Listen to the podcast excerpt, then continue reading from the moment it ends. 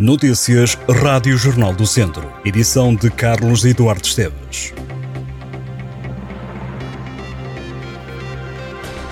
Um homem de 50 anos foi detido pela PSP no Hospital de Viseu depois de ter insultado um polícia no interior da unidade de saúde. O suspeito terá agredido verbalmente o agente que desempenha trabalho gratificado na instituição hospitalar. A detenção por resistência e coação sobre o funcionário ocorreu quando passavam 5 minutos da meia-noite do último domingo. Esta foi uma das duas detenções que a PSP fez no último fim de semana. A outra foi um homem de 46 anos apanhado com 1.84 enquanto conduzia.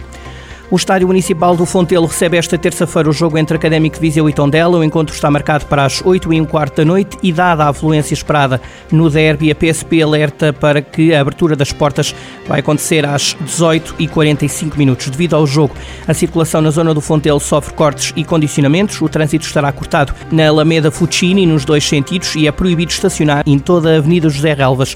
A partir das 5 da tarde, as autoridades informam que haverá condicionamento na Avenida José Relvas desde a rotunda do Fontelo só é permitido o acesso à via para tomada e largada de passageiros devidamente justificado ou através de acreditação. A partir das seis e meia da tarde, o acesso fica reservado somente a viaturas acreditadas. Para quem for ao Fontelo, a PSP aconselha a chegar cedo ao estádio e não levar para o recinto comida, bebida e objetos que são proibidos nos estádios, como máquinas fotográficas. A ReFood organizou recentemente uma campanha de angariação de fundos dedicada à recolha e entrega de alimentos a famílias com dificuldades económicas. A iniciativa que decorreu no Centro Comercial Palácio do Gelo serviu também para promover as atividades da associação. A instituição angariou 390 euros em dinheiro e ainda recebeu detergentes e outros produtos necessários para a atividade.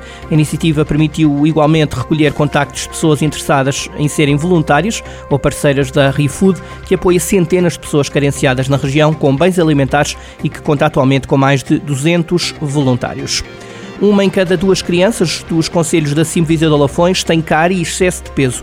Para esta conclusão, o projeto Comer Bem, Sorrir Melhor observou 4.887 crianças entre os 6 e os 10 anos. Uma das conclusões mais recentes do estudo é que 73,3% das crianças observadas com risco moderado de desenvolverem cárie dentária melhoraram os comportamentos alimentares e de higiene oral, evoluindo para risco baixo. Na avaliação nutricional, 51,5% das crianças diagnosticadas com obesidade diminuíram o índice de massa corporal para pré-obesidade.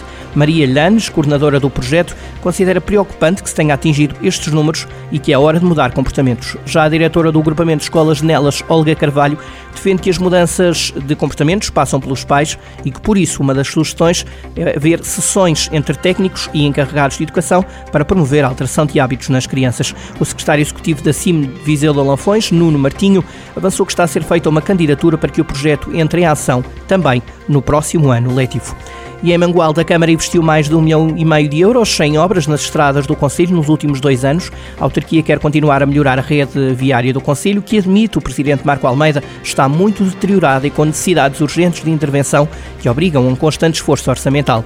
Na cidade vão avançar trabalhos nas ruas Aristides Albuquerque Santos e André de Rezende e também com obras parciais na Rua dos Combatentes da Grande Guerra.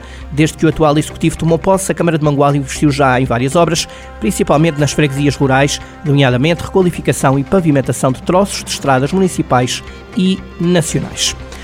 No desporto, futsal, o Viseu 2001 derrotou sem paus por 5 bolas a 4 na jornada 11 da Série A da Terceira Divisão Nacional. Foi o regresso às vitórias da equipa viziense. Rafael Marques bisou para o Viseu 2001, Vasco Cico e Gabriel Bertano também marcaram. O Viseu 2001 beneficiou de um autogol. Com mais esta vitória, o Viseu 2001 soma 16 pontos e está em nono lugar da Série A da terceira divisão. No handball, a equipa feminina da Academia de São Pedro do Sul derrotou o Colégio de Gaia por 31-21. Está agora em terceiro lugar da primeira divisão de handball feminino. Ao intervalo, a Academia já ganhava por 16-11. Mónica Soares, jogadora da Academia, foi a melhor marcadora deste jogo com 9 golos. Na próxima jornada, que será a 15ª. A Academia joga no Minho, frente ao ABC. No Hockey em Patins, o Termas perdeu com o líder, Oliveira do Hospital, por 4-2. A equipa das Termas esteve em vantagem, mas acabou sem pontuar na 15ª jornada da Zona Norte B da Terceira Divisão Nacional de Hockey em Patins. Marcaram para o Termas Fábio Vieira e Tiago Ribeiro. Com esta derrota, o Termas fica em sexto lugar do campeonato, tem 25 pontos, a 11 do líder, Oliveira do Hospital. Na próxima jornada, a equipa sampedrense joga em Espinho. O jogo da 16ª ronda é no dia 6 de fevereiro, às 9 da noite.